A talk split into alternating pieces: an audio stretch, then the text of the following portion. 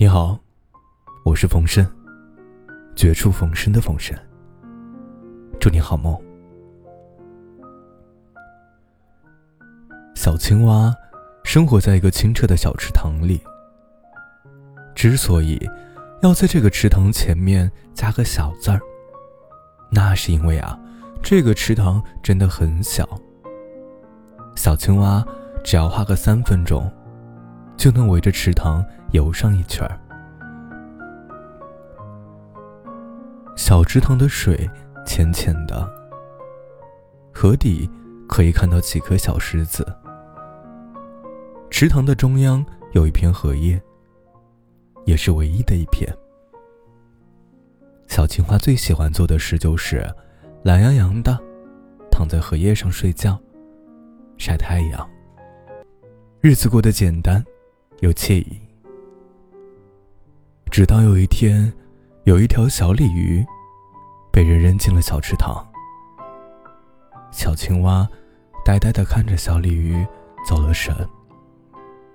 它那又大又清澈的眼睛，闪闪发光的鱼鳞，游泳时优美的姿势，都深深吸引着小青蛙。可是小鲤鱼都没有正眼看过它一眼。这里真小，小鲤鱼抱怨道。他故作夸张的说：“还没开始游，就已经到尽头了。”小青蛙微笑着说：“对我来说已经够大了，再多几个朋友都能挤得下呢。”难怪别人都说你是井底之蛙，你一定没见过大海吧？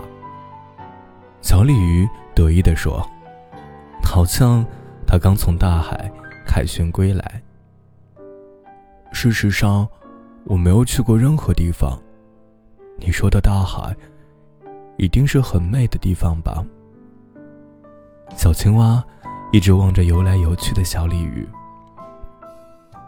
当然，大海一片蔚蓝，无边无际，那里生活着万千鱼群。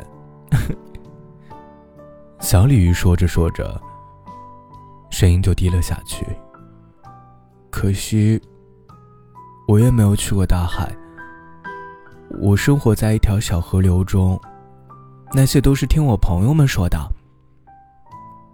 小青蛙眼珠子一转，不如我们一起去看大海吧。说的倒是轻巧，你知道怎么去大海吗？小鲤鱼说。而且，我现在被人类抓住，丢进这个小池塘里。哪里都去不了。我知道池塘底下有一条暗流，通过那条暗流可以通往外面的溪流里。小青蛙说着，就带着小鲤鱼前往那条暗流。小鲤鱼难以置信的问：“你明明知道怎么逃出这个池塘，为什么不早点逃出来呢？”小青蛙回答。就算我逃出去了，也不知道该去哪儿。不过，现在我知道了。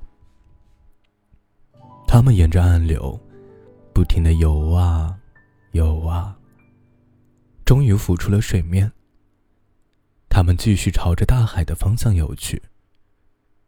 因为有了小青蛙的陪伴，小鲤鱼觉得一点也不孤单，一点也不无聊。小青蛙总是很乐意为小鲤鱼做任何事儿。不知不觉的，他们已经走了很远很远的路程。终于有一天，小青蛙和小鲤鱼来到了海边。蔚蓝的大海，真的像他们描述的那样无边无际，美丽极了。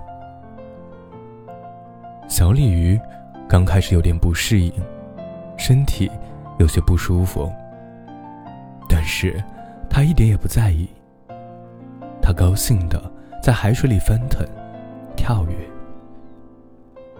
小青蛙就站在沙滩上，静静的看着它。可是过了一会儿，小鲤鱼突然全身都没了力气，呼吸也变得困难起来，最后完全躺在海面上。不能动弹。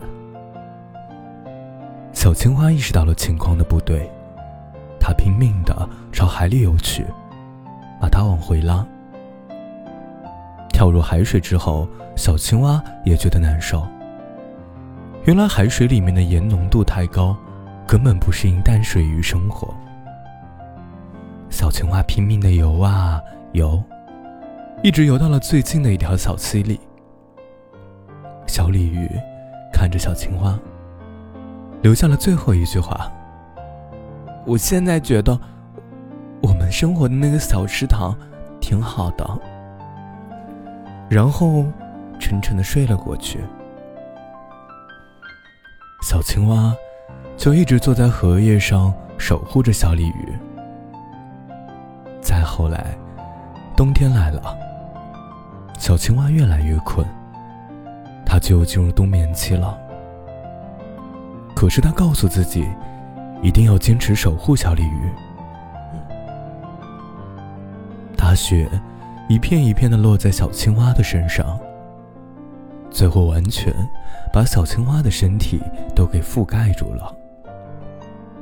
小青蛙终于还是睡着了。